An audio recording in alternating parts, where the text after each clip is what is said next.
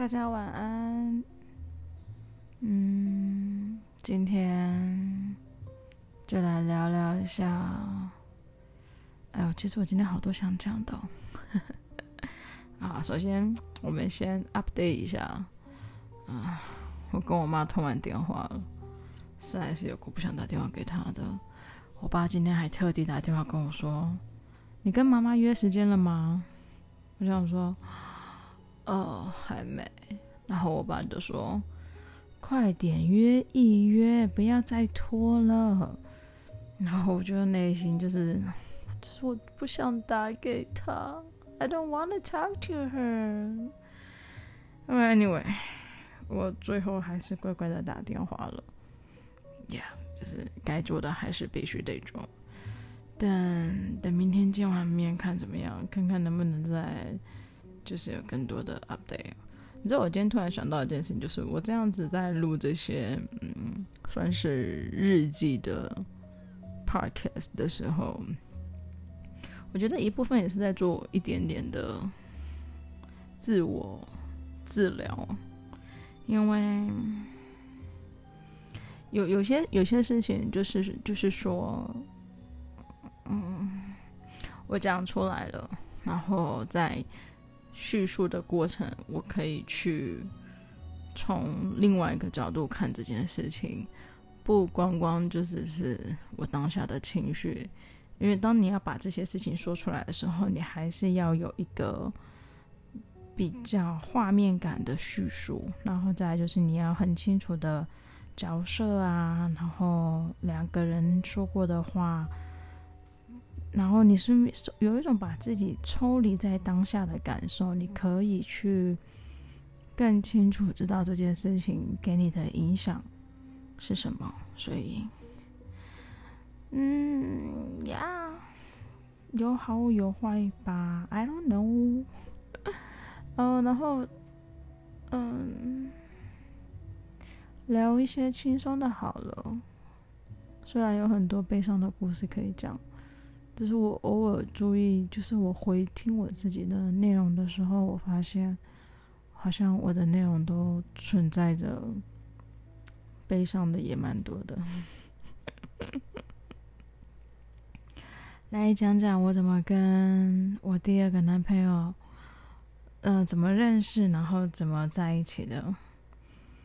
嗯，有记得我之前聊过我前男友，呃，不是不是前，就是我初恋男朋友的人，Kawasaki 桑，Kawasaki 桑，因为我我们就是一个小圈圈嘛，大家都互相彼此认识。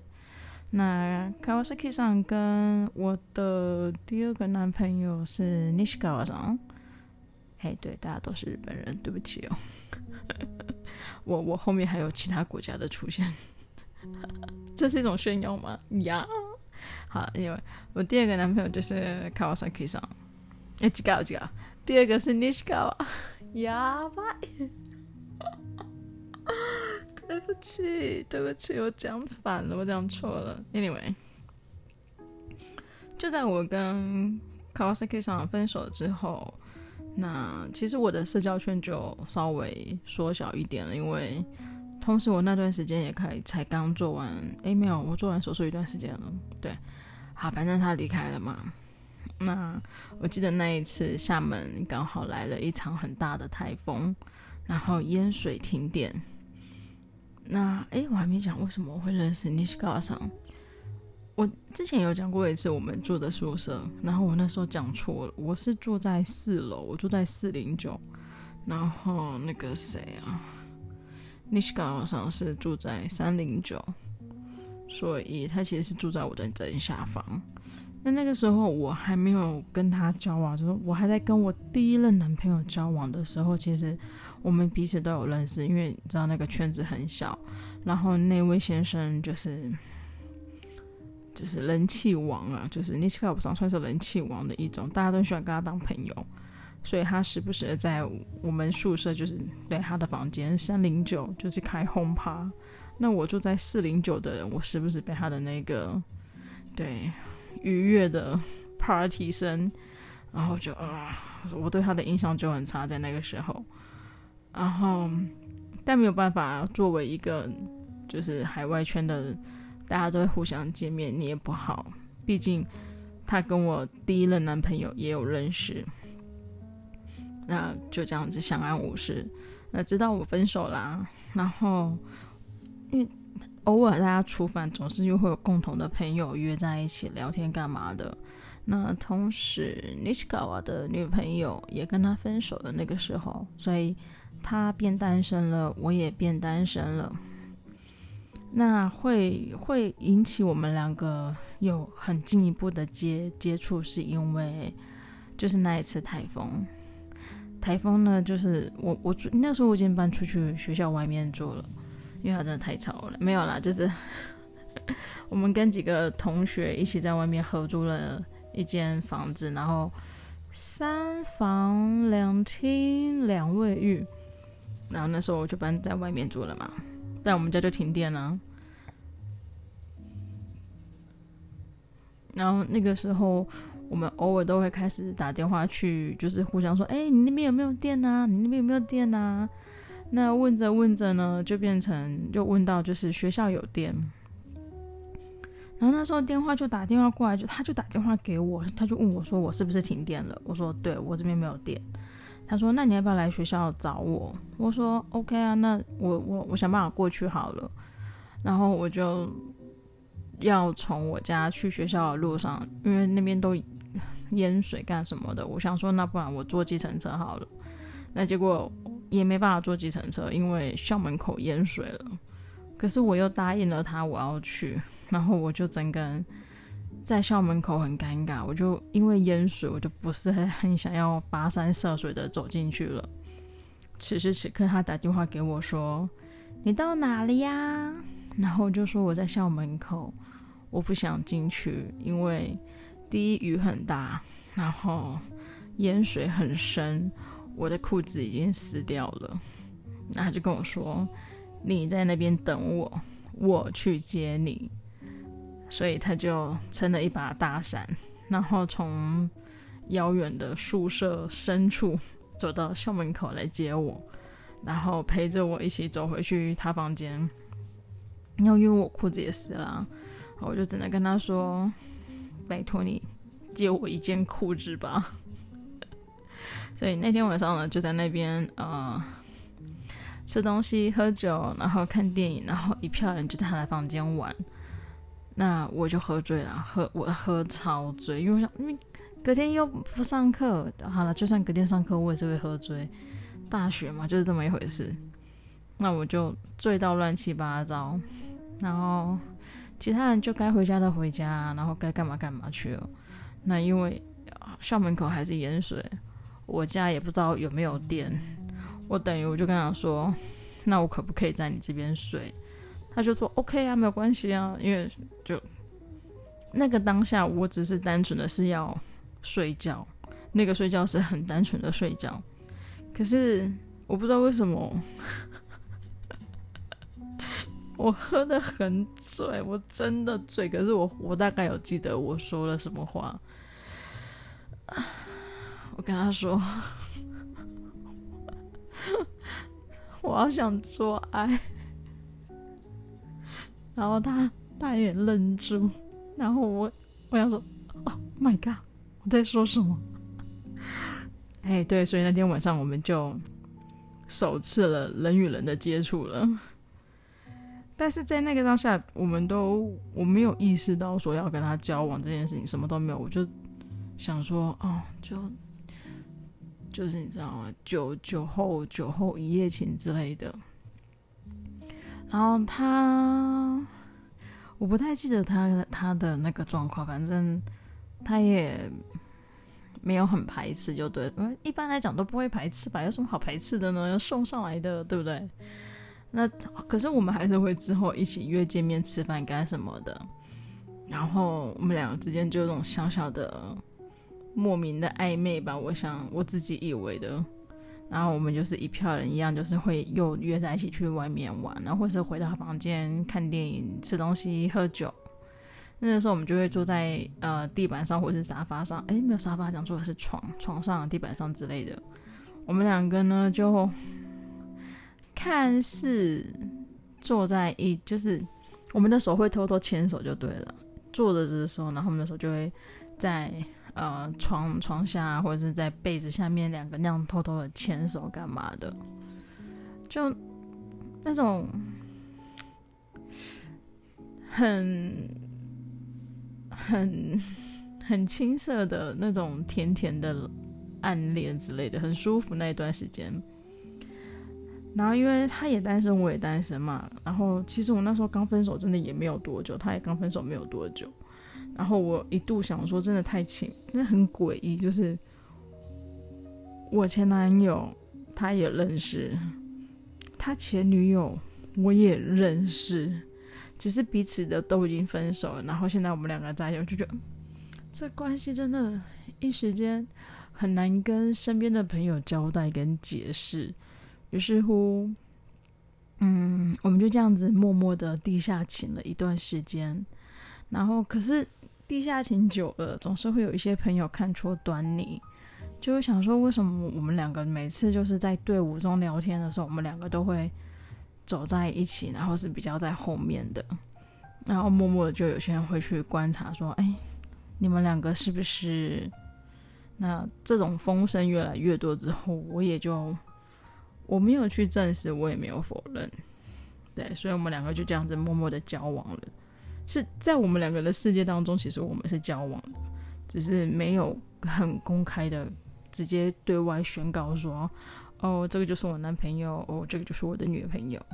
只是久了，朋友都就习惯这件事情了，就是我们两个都会同时出现。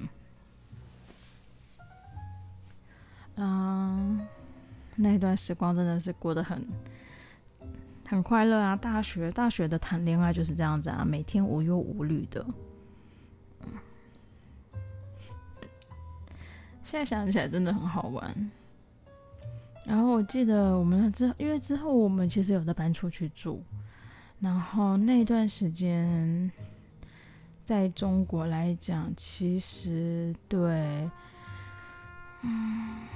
对日本人都有一点点不是很友善的地方，所以有一次啊、我们学校其他的日本人好像在外面就有被其他嗯中国人丢石头，而且是有流血的那种状况，所以那个时候呢，学校都有跟我们说，嗯，尽量就是请海外的学生们，尤其是日本人。啊、晚上就尽量不要出门了，因为那段时间真的很紧张。嗯，像我们这种是台湾人，就是游走在中国，好像就是有种好像是自己人又不是自己人的感觉。那我就觉得说，他们讲的闽南话我也会，就台湾台语啊、闽南话啊，九成都一样，只是有一些口音跟用词不同，所以我就没有太 care 这些事情。直到有一天，我跟我跟我男朋友走在路上的时候，那一天我们两个算是走的有点开，因为刚好那个人行道会有一些路树干什么的，我们就稍微有分开一点走，然后他就被一个男生撞，就是走路的时候不是要交错嘛，然后他就把我男朋友撞了一下。那我男朋友被他撞撞了摔倒，然后眼镜有有没有戴戴眼镜？然后他眼镜也飞出去了。那我那时候没有注意到他眼镜飞出去，我只看到他摔倒，因为我走的比较快。然后我就走过来扶他的时候，对面那一个撞撞我们的那个中国人，他他是中国人，他就就是指着我男朋友说：“你们日本人在开始就是攻击他日本人的事情。”那我不知道当下我哪来的勇气，我看到他凶我男人的时候，你知道我是一个个子很小的女生，我就立刻挡在他们两个中间，然后我就把那个对方我就推他一下，然后他原来前面讲的是国语啊，就是中文跟闽南话有时候交杂着嘛，然后他讲完之后，我就一股气来了，我想说我们南台湾的女孩子。怎么可以给人家看没有？然后我推他完之后，我就开始用台语侧干辣椒。然后我就问他说：“你想怎样？你怎样？”然后他喝醉嘛，然后他的另外一个朋友没有喝醉，他的另外一个朋友赶快把他的朋友就拦住，然后想说就是不要再让这个事情恶化下去，然后一直跟我们说：“不好意思，不好意思，我朋友喝醉了，就是你们先走，你们先走。”然后他那个朋友就好像不想要放过我们之类的，然后我就说：“来啊！”我怕你啊！总而言之，我们那个他的清醒的朋友就赶快把他朋友拉走，然后我们这边就是我男朋友赶快把我拉走。他 他说他事后有跟我说，我不知道你是一个这么凶的女生哎。我说，看你都被人家。欺负成就是被被人家推倒在地了，我怎么可能不保护你？因为他有语言的障碍，然后他知道对方在骂他，因为那个语气听起来就是不是友善的。但是他能怎么办？他用日文骂他吗？只会火上浇油啊！那中文就说不出来那么多。对，那我又是当下我就是 bilingual 啊，我中文台语就是闽南话都会啊。我就开始干对方啦，都没有要跟对方客气的意思。所以，我那时候我男朋友真的有吓到，然后我也有吓到。他其实有就是被撞到，眼镜都飞掉，然后眼脸上有一点伤，因为对方真的，他后面才跟我说，他撞他之后还有补一拳，就在他脸上补一拳。他是先用肩膀。顶我男朋友，让我男朋友重心不稳之后，然后他再补我男朋友一拳在脸上的，我才知道这件事情。那个时候我们已经离开当现场，就是已经找不到那个男生了。我跟他说：“你应该要当下就告诉我他有揍你一拳的事情，因为我一定会揍回去。我他妈就算揍不到他的脸，我也会直攻他老二。”我也会用我的膝盖顶他，我要让他知道打人是不对的。但重点是我也是要打他，就是反正事情就这样子落幕了。所以相较于那段时间，真的哦，不是很友善，就是中国人对于对于日本人这件事情，现在现在我就不知道。那他后面，他后面因为他们什么工作啊，或是呃日方企业的事情，他有去桂林工作。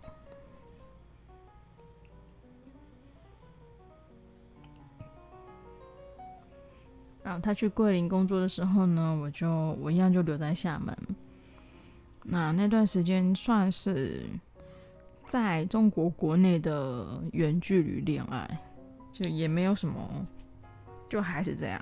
可是我那段时间有我自己的人生规划，我讲的好厉害，人生规划不是，就是我突然发现，嗯，那个我在学校念的不是我想要的，那所以我就休学回回台湾。然后就又第一次休学不成功嘛，又被扔回去厦门。那我第二次，第二次我还是休学。我对我第二次，嗯，继续休学。嗯，其实这个过程当中，我有去桂林找过他一次。嗯，我有在桂林待过几天。可是因为我们那段时间分开了。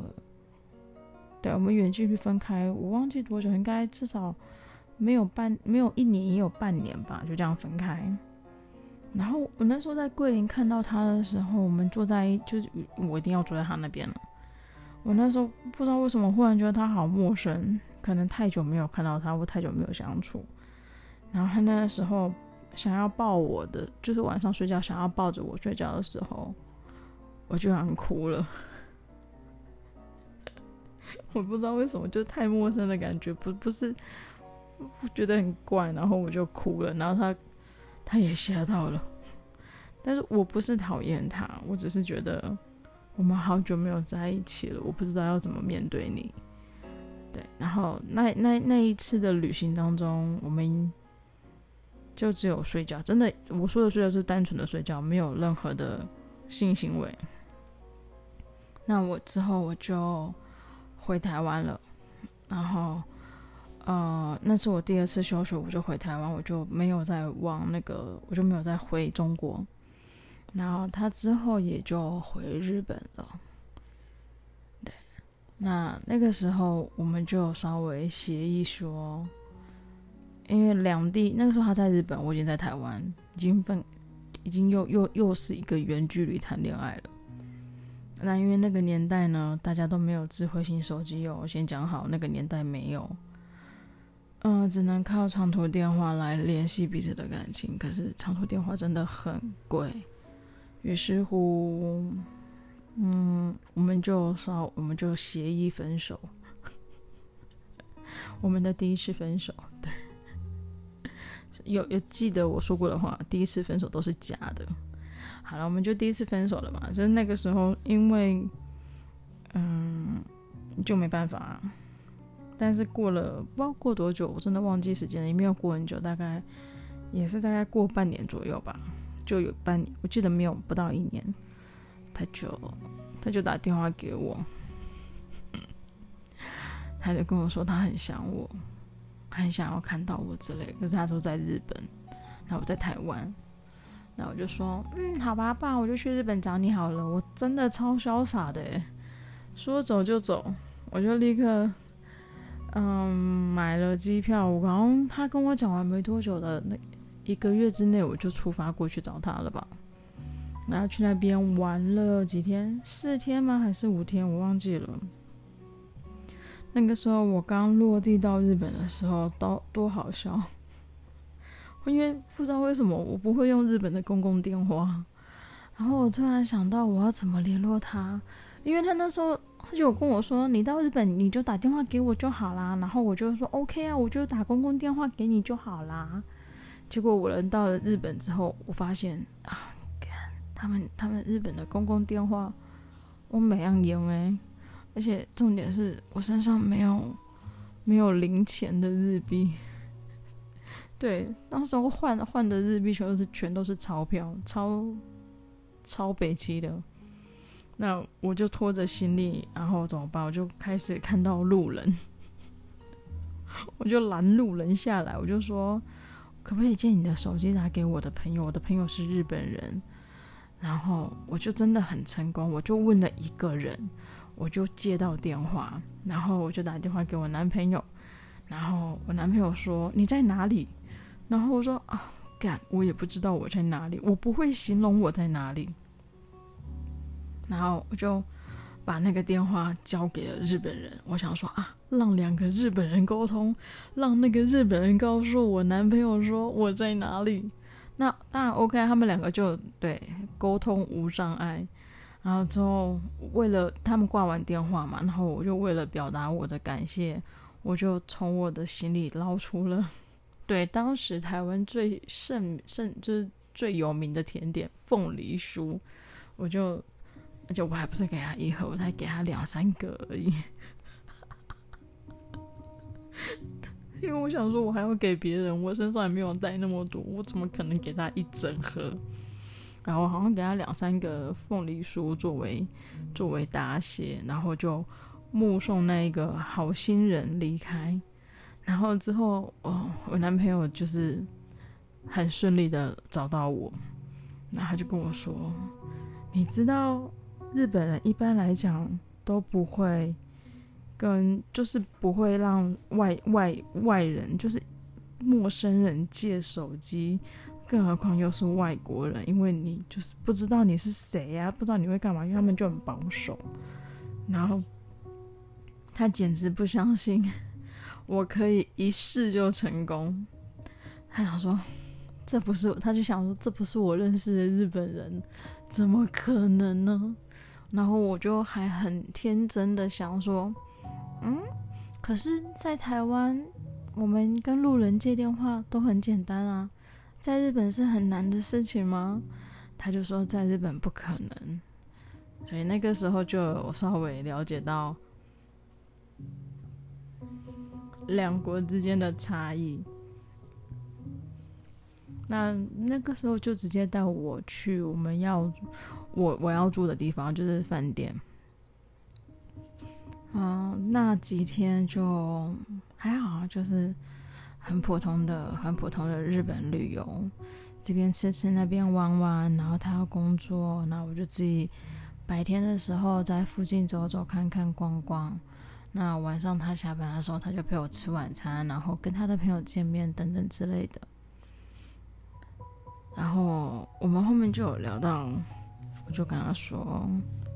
那那不然我来日本吧，就是我用嗯留学签啊，因为那时候还年轻嘛，还可以用留学签，然后来日本念语言学校，或者是后面再念个专门学校等等之类的。然后我就说，他就说，嗯，也可以啊。那如果我有计划要去日本，在日本念书的话。他可以帮我张罗要住的地方，那所以那时候我我隔几天我就回台湾，那我就开始一直 focus 在我要去日本的事情，准备找语言学校啊，还有一些基础的日文能力啊，就稍微在在台湾上一下课。那我刚隔年，我那时候好像是十一月去找他的。那我隔年三月份就就所有事情都 check 好了，我就又收拾好我的行李，就飞去日本找他，在那边念书干嘛的。那原来一开始他是跟我说他可以帮我张罗住的地方，那我就想说哦，那我就不用担心住的地方的房租的问题。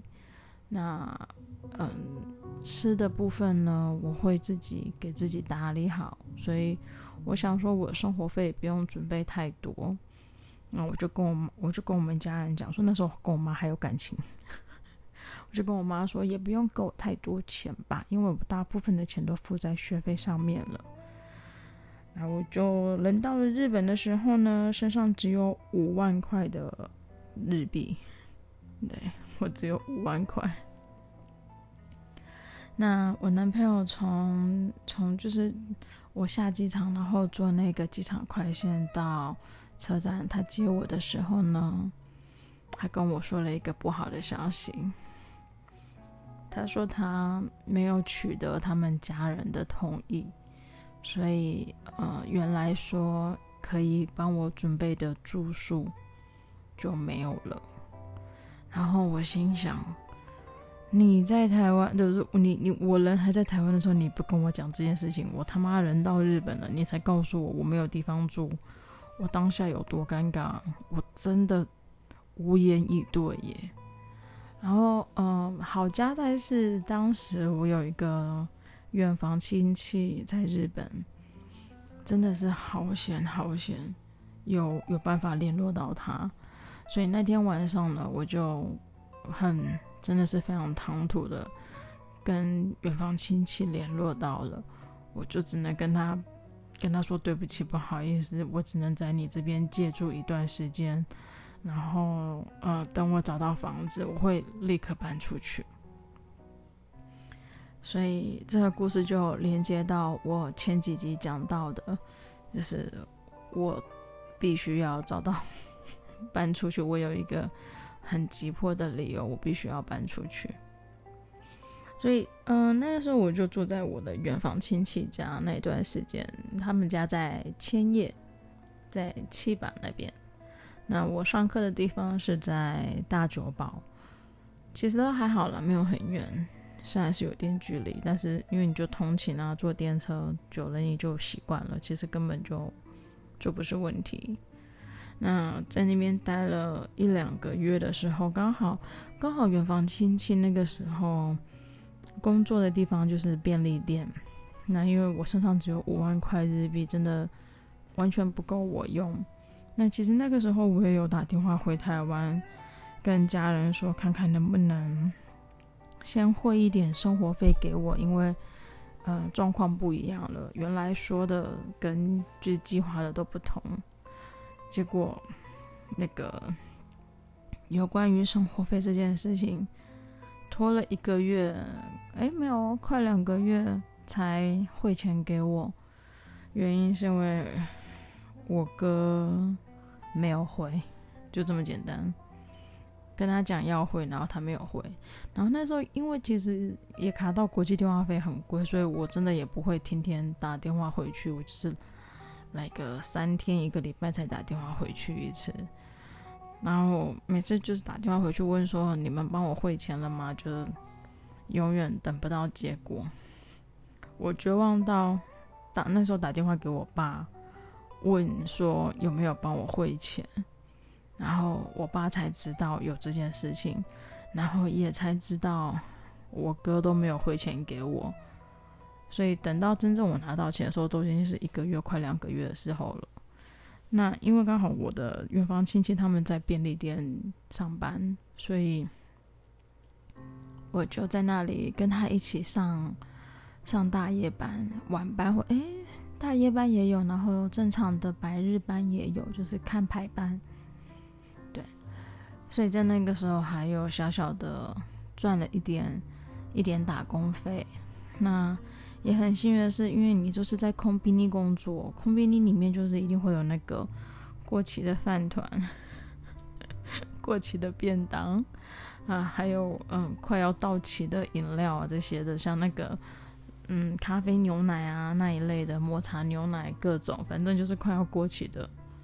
那我那时候就是专门吃这些过期品，也还好有这些过期品，就是帮我帮我省了很多费用，所以那段时间就是这样走过来的。那我在人家家里住也不能住太久，所以我的远房亲戚就有一次问我说：“嗯，你差不多可以要，就是还问我说什么时候要搬出去嘛？”他没有讲得很很。就是时间很清楚，只是他是告有在告诉我，有给我这个需求上的压力嘛。我听到他这么讲说，OK，我知道我会我会赶快找到工作，然后赶快找到房子。然后我那时候不知道跟他讲多长时间，不知道在跟他讲十天还是一个礼拜吧。如果他讲说这段时间我如果都找不到房子跟找不到工作的话呢？那我就会回回台湾，因为我也我没有理由留在日本了。你没有住的地方，你怎么留在日本？你没有赚钱，你怎么留在日本？所以我那时候就一直呃很疯狂的找人拜托找工作啊干嘛的，才辗转的找到了那个餐厅的那个工作，就是我前两集有讲到的，我的台湾老板，他们就是开台湾料理店。那找到这份工作呢，同时我又托人在帮我，在另外一个伊巴拉基吗？我忘记了，反正就是那个地名是瓦拉比。我在瓦拉比那边又找了另外一个工作，就是呃成衣工厂的工作，所以我同时就打两份工。这个我找到我找到工作之后呢，我就赶快。去找房子，那我也很幸运，在那个时候也有找到可以住的地方，所以我就顺利的搬出来，然后就自己工作，自己自己养自己。那期间呢，期间因为我还是会有一些来不及付钱，因为你刚搬出来，你必须要先付很多钱。那这些费用呢，就是我的男朋友帮我付，他有帮我支付一半，然后他偶尔也会帮我补贴一下我的房租，因为毕竟，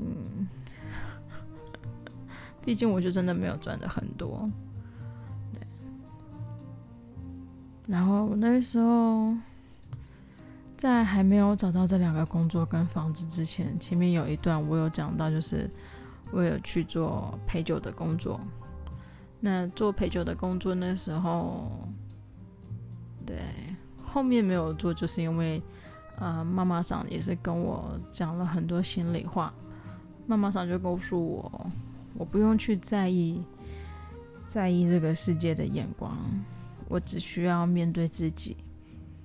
在夜深人静或是若干年后，我能不能就是坦荡荡的、问问心无愧的面对自己这件事情？如果我可以的话，那我就可以做这份工作。那如果不行的话呢？你现在还可以选择。所以那个时候真的很高兴有遇到这个妈妈桑。那所以一系列后面遇到的都很多帮助我的人。有两个老板啊，就是一个台湾老板，一个日本老板。哦，那个日本老板真的，下次再告诉你们，就是那个日本老板对我的好。因为今天时间也差不多啦，就这么聊着聊着，又半小时过了。结果我跟我男朋友的故事还没讲完。其实为什么会会要聊他，是因为。他真的在我生命中占了一个很重要的比例，我很多事情的经历多少都跟他有关系，所以，嗯，他也算是我一个贵人吧。我想，嗯，下次再找一天专门一起都聊那个谁谁谁好了，因为谁谁谁在我的生命里面也占了很重要的比例。嗯，好了，先这样咯，晚安了，拜拜。